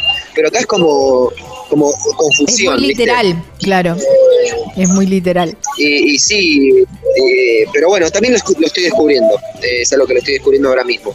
Está bien, es parte del desafío, ¿no? También. Y también creo que te mantiene bien activo eso. Eh, de, de, ir tener que ir cambiando permanentemente o pensando que permanentemente te quita eh, la monotonía. Sí, eso es lo que me gusta del viaje, por eso yo suelo viajar medio año y medio año no viajar y hacer eventos, porque también el evento me pone una monotonía y necesito salir de eso. Y la mente creativa funciona mejor cuando está más abierta, que es cuando estamos de viaje. Claro. Eh, donde viste uno en la vida cotidiana ya siempre va al, a los lugares por los mismos caminos, se cruza con la misma gente, es todo más o menos igual. Y cuando viajamos los sentidos se, se expanden y, miran para todos lados porque lo necesitas para tu supervivencia también. Mm, tal cual. Eh, y es todo nuevo, entonces en eso la creatividad funciona mejor.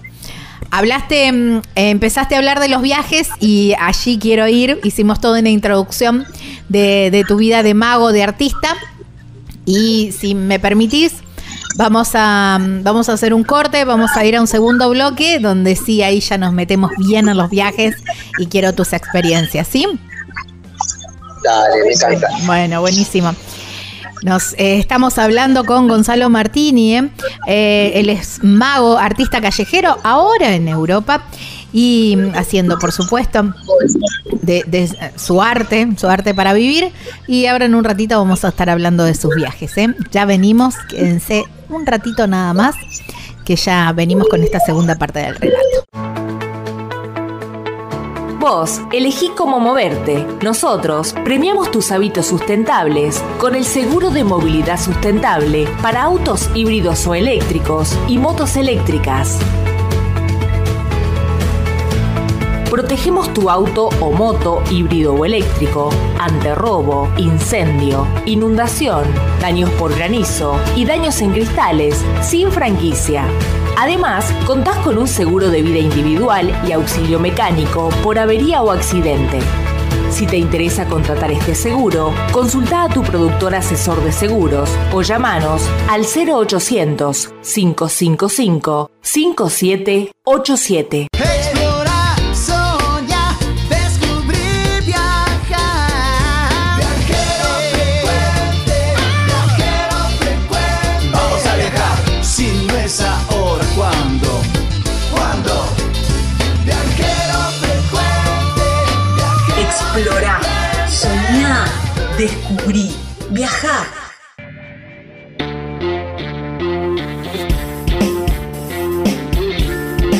Hace muy poquito hicimos nota con Carla de Animal Travel, justamente para conocer la cantidad de experiencias y opciones para recorrer Puerto Madryn y lo importante es contratar a expertos para optimizar tu viaje, optimizar tus tiempos, que tengas tiempo para descansar y para si vas a hacer una excursión que sea en el momento justo, en el horario, porque bueno, es de naturaleza y bueno, son animales y tienen sus horarios y sus costumbres. Ellos tienen toda la información para que vos puedas vivir unos días espectaculares y no pierdas tiempo o te equivoques en un horario ni nada de eso.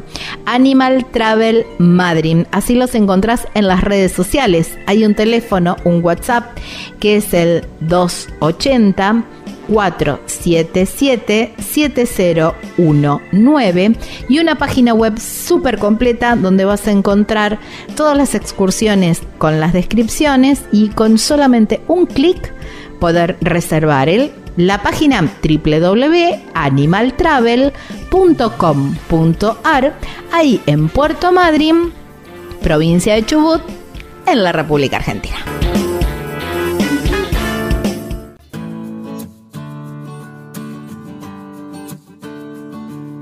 Si estás buscando una estadía perfecta en medio de la belleza natural de Tafí del Valle, las cabañas Pacarina son la respuesta. Imagina despertar cada mañana con una vista impresionante de los majestuosos cerros nevados que rodean este paraíso escondido en la provincia de Tucumán. En las cabañas vas a poder disfrutar de los amplios ventanales que te brindan panorámicas espectaculares en cada momento del día no solo son paisajes de ensueño, las cabañas están completamente equipadas para que te sientas como en casa. Cada detalle ha sido cuidadosamente pensado para brindarte comodidad y relax en absoluto. Desde la cocina totalmente equipada hasta una sala de estar con una decoración cálida y acogedora, no te faltará nada durante tu estadía. Y eso no es todo. En Cabañas Pacarina, el trato cercano y personalizado de Marisa y toda su familia, siempre disponibles para atender sus necesidades, es un valor agregado. Tafí del Valle te espera con su magia y su encanto natural. ¿Qué estás esperando para descubrirlo? Reserva ahora en Cabañas Pacarina. En las redes sociales los encontrás como Cabanas Pacarina, Pacarina con Q. El teléfono o el WhatsApp es el 381 331 3588 y la página web súper completa es www.cabanaspacarina.com.ar. Relájate, pasa unos días en paz y serenidad ahí en Tafí del Valle, provincia de Tucumán, República Argentina.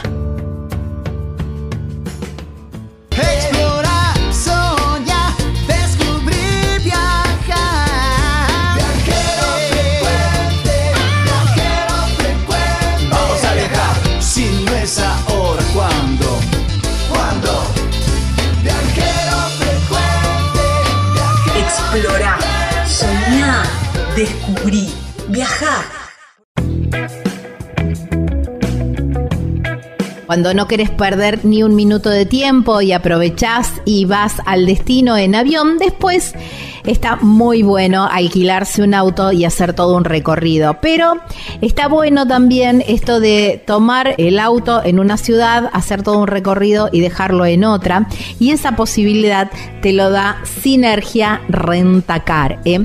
Lo podés tomar en cualquier parte del noroeste, devolverlo en Córdoba, devolverlo en Mendoza, al revés, tomarlo en Mendoza, devolverlo en el noroeste.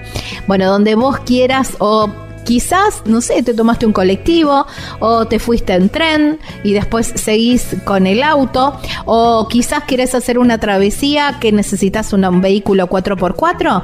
Bueno, todas esas opciones las podés hacer y ni hablar si vas por viaje de negocios o algo de eso, las podés tomar con Sinergia Rendacar. ¿eh?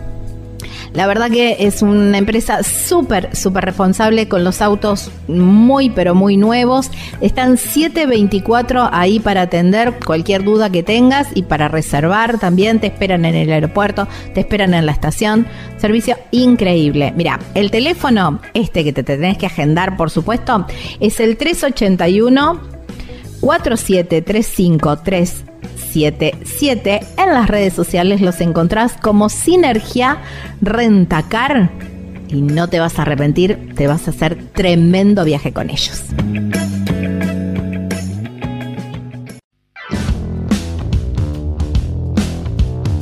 Cuarto y último bloque de este viajero frecuente radio, que así nos pueden encontrar en todas las redes sociales.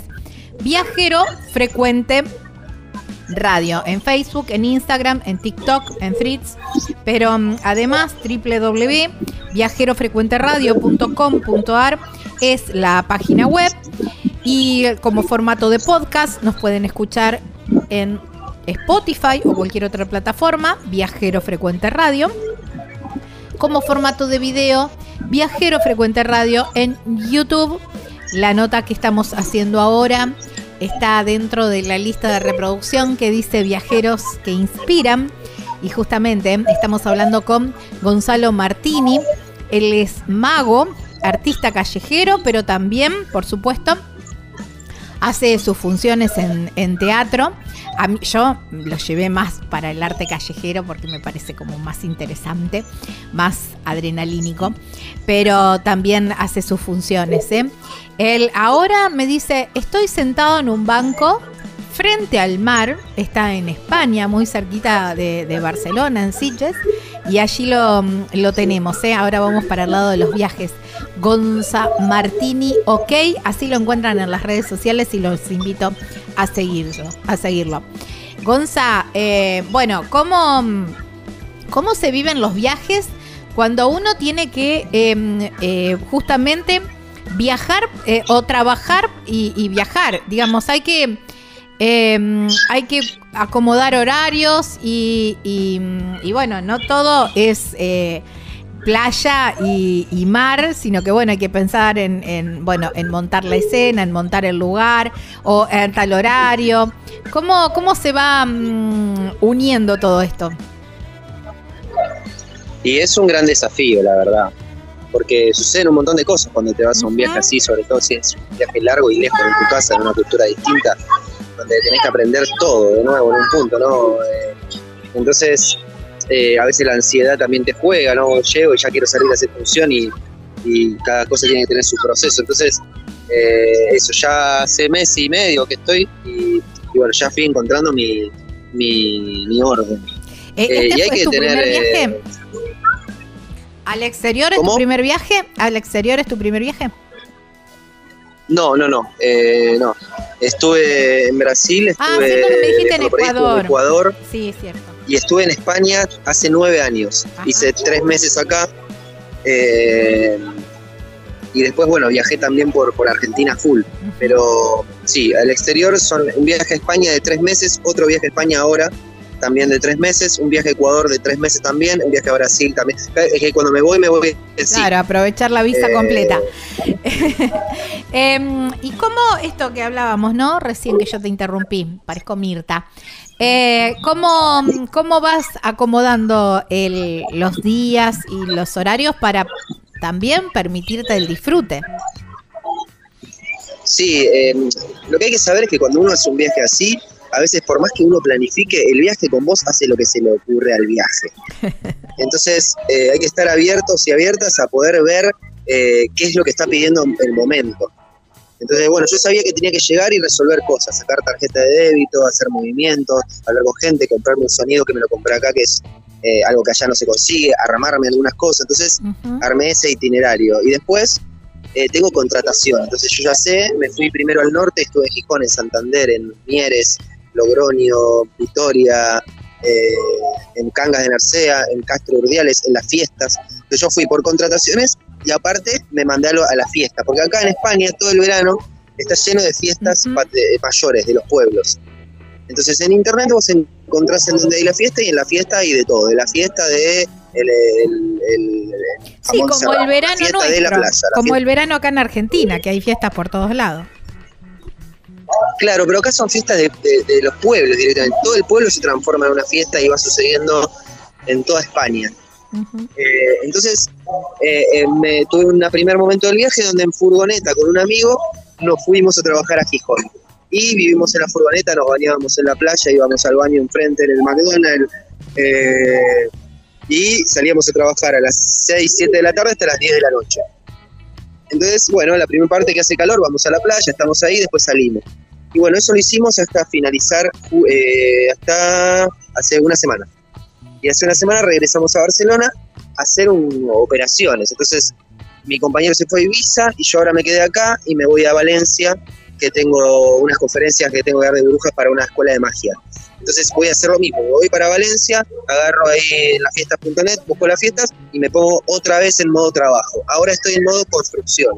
Estoy en una casa de artistas donde estoy permitiéndome ensayar, preparar mis cosas, hablar con gente del teatro que me pueda ayudar, y preparando esa parte que sé que en una semana salgo para Valencia. Eh, después vuelvo de Valencia y me tengo que ir al norte porque tengo otras, otras contrataciones en Galicia y Coruña. Lo mismo. Y después eh, tengo me voy a Italia y a Suiza. Entonces ya lo tengo medio diagramado, pero en eso eh, también estamos abiertos a que el viaje nos siga sorprendiendo. Claro, tal cual. Y en tanto ajetreo, ¿hay espacio para recorrer las ciudades, para, para conocer algo de no sé, algo de, cultura, algo de edificios, algo de paisajes, algo. Sí, a veces menos que otras veces.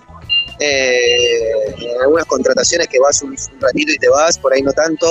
Pero en los lugares que decidimos ir nosotros a la calle a intervenir en estas fiestas, te tomas el tiempo y sí, y son pequeños pueblos que son una locura, que, que, siento que si no es haciendo lo que hago, no, no iría a ese pueblo que ni, ni le conocía el nombre como Castro Urdiales. Nunca lo había escuchado en mi vida y es un paraíso, una montaña gigante, tiene eh, una iglesia tipo gótica, toda una ruina romana que quedó ahí, eh, con, con, el mar hermoso, el pueblito pequeñito, es como eh, una locura. Y toda la zona de Asturias suele llover bastante, así que es verde, es, es muy, muy hermoso, muy hermoso. Entre montañas todo verde, eh, maravilloso.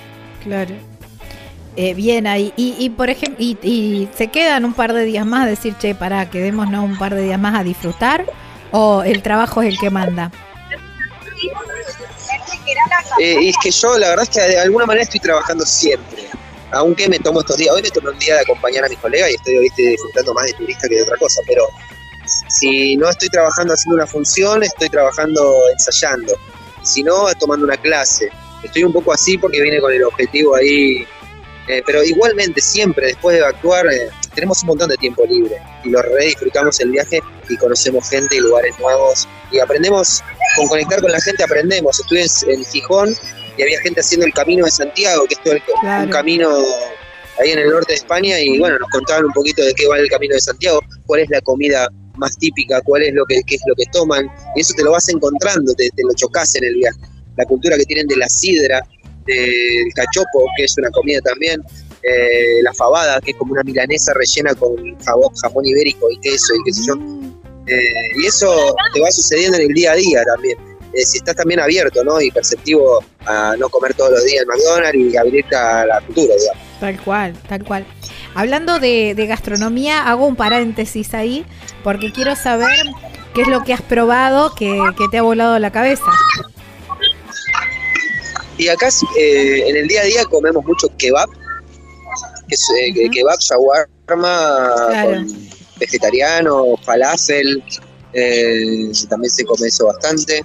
y después hay restaurantes pakistaníes que tienen comida de la de tu casa, albóndiga con arroz, papa al horno con no sé qué, con cabrito, y hay una comida espectacular acá. Eh, y algo que te cuento que es muy, muy curioso, a nosotros nos recibieron con mi amigo en una casa de artistas. Esta casa de artistas es una casa que está tomada en el Tibidabo, que es la, montaña del punto más alto de Barcelona.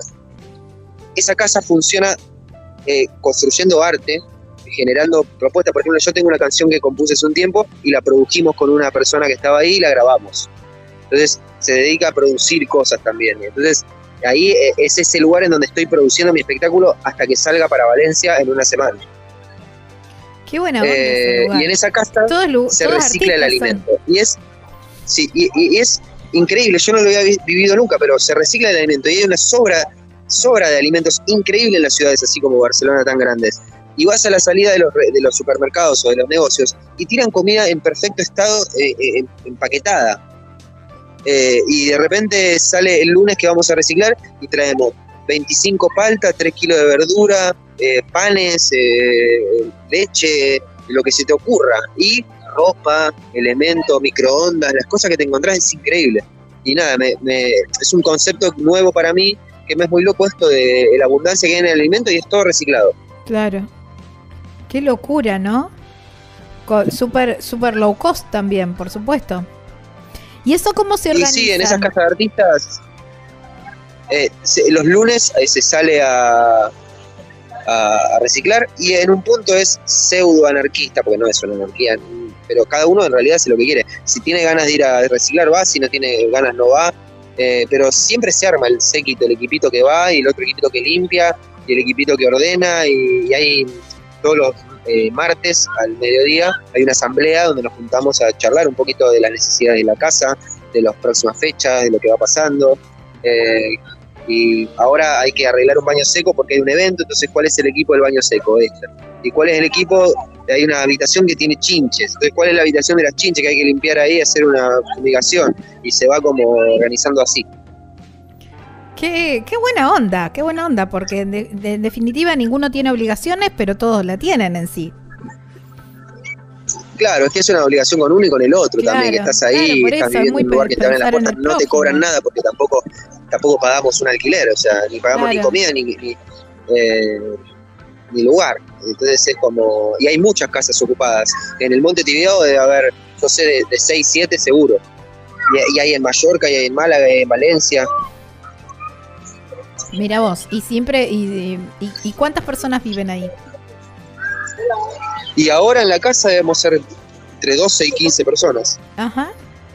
Y. Mm, eh, Algunas. Sí. Algunas están en, en, las habitaciones y otras en carpas afuera. Ah, claro, está bien. Y mm, vos me decías cartas, casas tomadas. Perdón mi ignorancia, Gonza, ¿eh? eh no conocía el concepto. Em, casas tomadas, ¿por qué? Porque eran casas abandonadas que ustedes, que, que, han empezado como a, ocupar y a, y a, reciclar, o, o, se llama así por, porque es el nombre. Sí, son casas de gente que tenía mucha plata también en la zona en un momento, armaron con mansiones que hay ahí y de repente se desocuparon y hace más o menos 8 o 9 años se empezaron a ocupar. Eh, y hay algunas que están que los quieren desalojar y otras que están tranquilas, como la que estoy ahora. La casa que estoy ahora se llama La Experimental. Más abajo está Casa Rosa. Eh, casa, casa, Lila y Casa Rosa, son dos casas distintas. Después hay otra que ahora no me acuerdo el nombre, pero bueno, hay varias casas así, que funcionan así. Y otra cosa muy loca que cuando llegué hicieron una pizza party y era vos ibas y pagabas lo que te lo que te parecía la pizza. Entonces venías eh, cuánto que cuánto vas a pagar dos euros. Bueno y te daban una semilla y con esa semilla ibas y te daban tu pizza. Pero podías pagar lo que lo que vos quisieras, no tenía un precio. Claro, como a la gorra. Como a la gorra, claro. claro. Sí. Mirá que vos, qué buena, qué buena onda ese, ese lugar, ¿eh? qué bárbaro. ¿Y, cómo mm, tenés que ir haciendo reservas? ¿Caes y decís, che, hay lugar? ¿Me quedo? ¿No hay lugar? ¿Sigo buscando? ¿Cómo es? Y por lo general es por contacto, por una persona que ya está en la casa, que te conozca y que te abra las puertas, o que llegues a la casa, te presentes, propongas algo y caigas bien. Y te digan, bueno, dale, te, hacemos el lugar. Eh, son casas que te dan y te quitan también, son intensas también hay mucha fiesta, hay mucho movimiento también de eso, que si uno está enfocado eh, y se corre de eso, es para aprovechar todas las bondades de la casa. Pero también no es para, para, cualquier persona, por ahí va medio flojito y te puede absorber la casa. Claro, sí, sí, sí, sí. Sí, sí, sí, entiendo, entiendo perfectamente. Bueno, em, este, esta, eh, este recorrido, digamos, terminó en España y hablabas que también habías recorrido mucho Argentina, haciendo también este teatro callejero. Hiciste mucho tiempo eh, Córdoba también, eh, habías comentado en el bloque anterior. De, de Argentina, ¿qué es... Em, ¿qué, lugares te han sorprendido? ¿Por su gente, por su gastronomía, por sus lugares quizás? Y la verdad es que de Argentina me sorprendieron todos, pero de distintas maneras. A ver. Eh, todos los que pude visitar. Eh, Córdoba es muy maravilloso, es, hermoso, la gente súper cálida, súper abiertos, eh, su sede es muy cultural, es un lugar muy, muy maravilloso y tengo segundos hogares ahí en La Falda, Casa Grande, mm. Villa Jardino, eh, Valle Hermoso, toda esa zona. Todo Punilla. la caminé mucho y estuve en todo la, y hice muchos amigos, hermanos, hermanos familias que, que, cada vez que voy para Córdoba los visito. Eh, y está buenísimo. Y el sur es muy hermoso, el sur es eh, un cuento atrás de un cuento y si los duendes existen viven ahí porque es increíblemente maravilloso. Y, Jujuy, cuando conocí Jujuy me explotó la cabeza, estaba en otra mm. época, eh, con mucho más turismo internacional, ahí se da un poco más eso de franceses, de italianos, españoles. Y, no sé, cada lugar tiene su, particularidad. Eh, pero todos me sorprenden por una cosa diferente. que es tan extenso Argentina que tenés todo, tenés eh, casi todo, porque no tenemos un mar, Caribe, pero, mm. pero tenemos una montaña increíble, tenemos bosques, tenemos playas, tenemos eh, montañas, sierras, muy distinto. Córdoba mismo, vos vas a Punilla y es más seco, más árido, y te vas a la parte de tras la sierra y es más verde, eh, y, cambia la geografía, y San Luis. Y siempre Argentina es muy bondadosa. Eh, a veces siento más eh, cuando estoy afuera, ¿no? pero creo que Argentina también recibe muy bien a los de afuera también, es como que siento que, que somos un pueblo, no puedo decir que no haya racismo porque en el mundo eso está, pero, pero siento que en un punto no lo hay, como la gente, la mayoría es muy abierta y, y acá cuando estando en Europa se nota la diferencia donde sí hay racismo. Eh, ¿Haces un poco de embajador eh, ahí en España, invitando o, dando a conocer los lugares de, nuestro país o un poco la gastronomía de, nuestro país? Y decís, bueno, hoy les preparo algo típico de mi país y no sé, preparas unas empanadas o, algo muy típico de acá. Mira, no, no, soy, no soy tanto ahí de la de ponerme en la cocina. Sí, cocino para mí, cocino, pero no solo tanto en ese aspecto de ir feedback de comidas, así cocinando, pero sí eh, son temas que también surgen. ¿viste? Estás viajando con gente de muchos países y de repente y esto y vos probá esto, probá aquello. Y uno cuando está aprendiendo y te cuentan que el cachopo está buenísimo, le dices, uy, probate el bife angosto. Es como probate, no sé, eh, el asado o lo que quieras probar acá. Eh, eso sucede. También había un guiso acá, eh, que hacen acá, eh, la fabada, yo me los mezclo ahora. Pero creo que, bueno, cachopo es el guiso, pero si la fabada, la milanesa esta, como rellena de jamón ibérico y cosas así. Entonces, el, el, que es más guiso y probate guiso argentino, no sé. Claro. Entonces, pero no tanto en la cocina. Pero sí cuando se ponen a cocinar, como. claro, no, está bien, por supuesto. Hay que probar todo, absolutamente todo. Hay que aprovechar y, probar porque, bueno, son experiencias también. ¿eh? Después uno decide si sigue probando, si lo sigue comiendo o no, pero la primera vez hay que probarlo. Sí, esto en la casa que se da es loco porque como es reciclado, eh, uno cocina después cuando, con lo que tiene. Con lo que tenés. Entonces hay veces que salen eso, cosas locas. Como, Bueno, hoy apareció esto, esto y esto. Bueno, cocinemos, dale. Y ahí se cocina en equipo. Claro. Sí, sí, sí, por supuesto, todo en equipo ahí. Gonza, la verdad que eh, me encantó eh, conocer tu, experiencia, tu, un poco de tu vida. Como, bueno, ahora comentaste un poco que sigue por Suiza o que sigue por Italia. Después te volvés a Argentina y ¿qué vas a hacer? ¿Teatro en Argentina? Y ahora vuelvo en plena temporada fuerte, porque septiembre, octubre, noviembre, diciembre se trabaja mucho. Y ahora estoy cerrando ya shows de septiembre y octubre de eventos privados. Eh, y lo, que tengo claro es que regreso y en septiembre saco los pasajes para la temporada del año que viene para volver otra vez. Eh, porque nada, vine a sembrar y a dejar acá mi semilla para cosecharla, así que venir y no venir más no tendría sentido. Y un poco ese es el objetivo, como poder venir algunos años a seguirme preparando y a trabajar acá.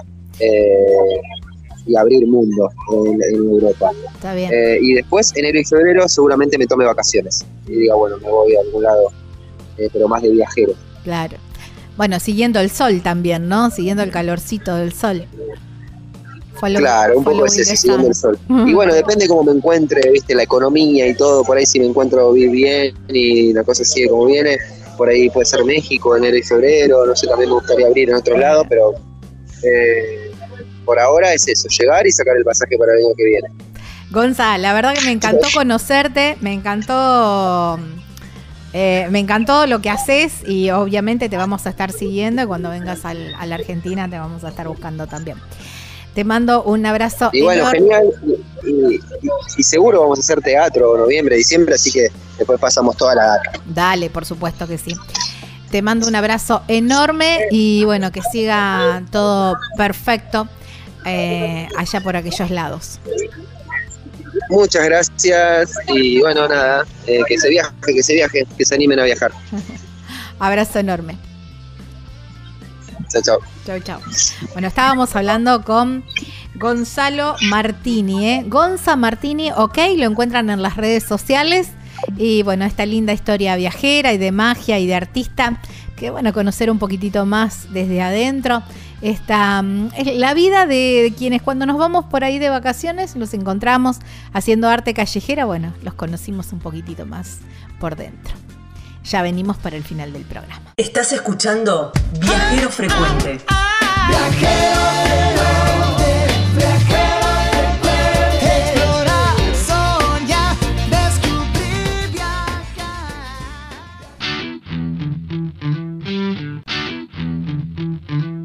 Qué lindo programa. Espero que lo hayan disfrutado tanto como yo hacerlo. ¿eh? La verdad que me encantó, me encantaron. Eh, bueno, este recorrido por en, el globo aerostático, impresionante. Y ni hablar de la trochita, tienen que hacerlo. ¿eh? Es impresionante. Y la historia de Gonzalo también, muy buena, muy inspiradora. Y también saliendo de, lo, de, de la vida de los viajeros. Nos fuimos para otro lado, un artista callejero. Y me encantó. Gaby Jatón es mi nombre, Lucas Jombini es quien edita este programa. Si quieren volver a escucharlo, saben que eh, por eh, Spotify o cualquier plataforma de podcast lo pueden escuchar. Viajero Frecuente Radio es el canal y como formato de video también nuestro canal es Viajero Frecuente Radio que los invitamos también a suscribirse. Será hasta la próxima semana en esta misma radio, en este mismo horario, para seguir hablando de lo que más nos gusta, viajar. Chau, chau. Disfruten.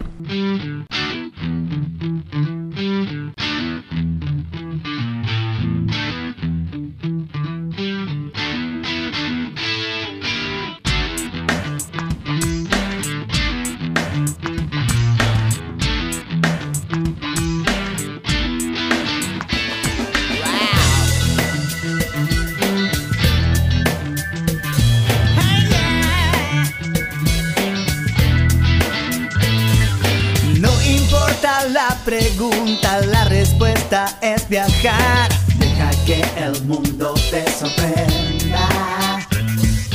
Disfruta del camino, no hay prisa en llegar. Investiga en la naturaleza. Viajero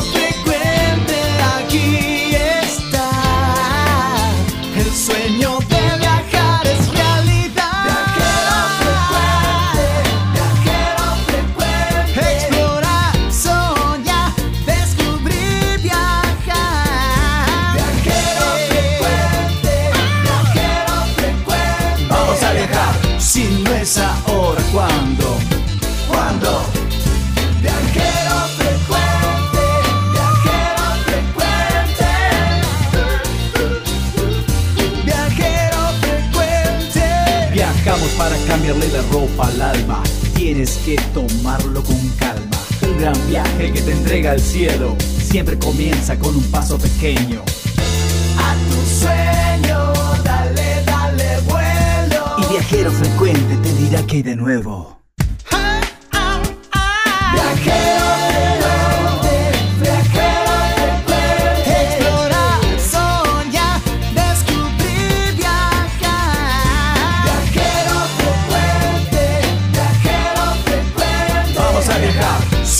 chissà ora quando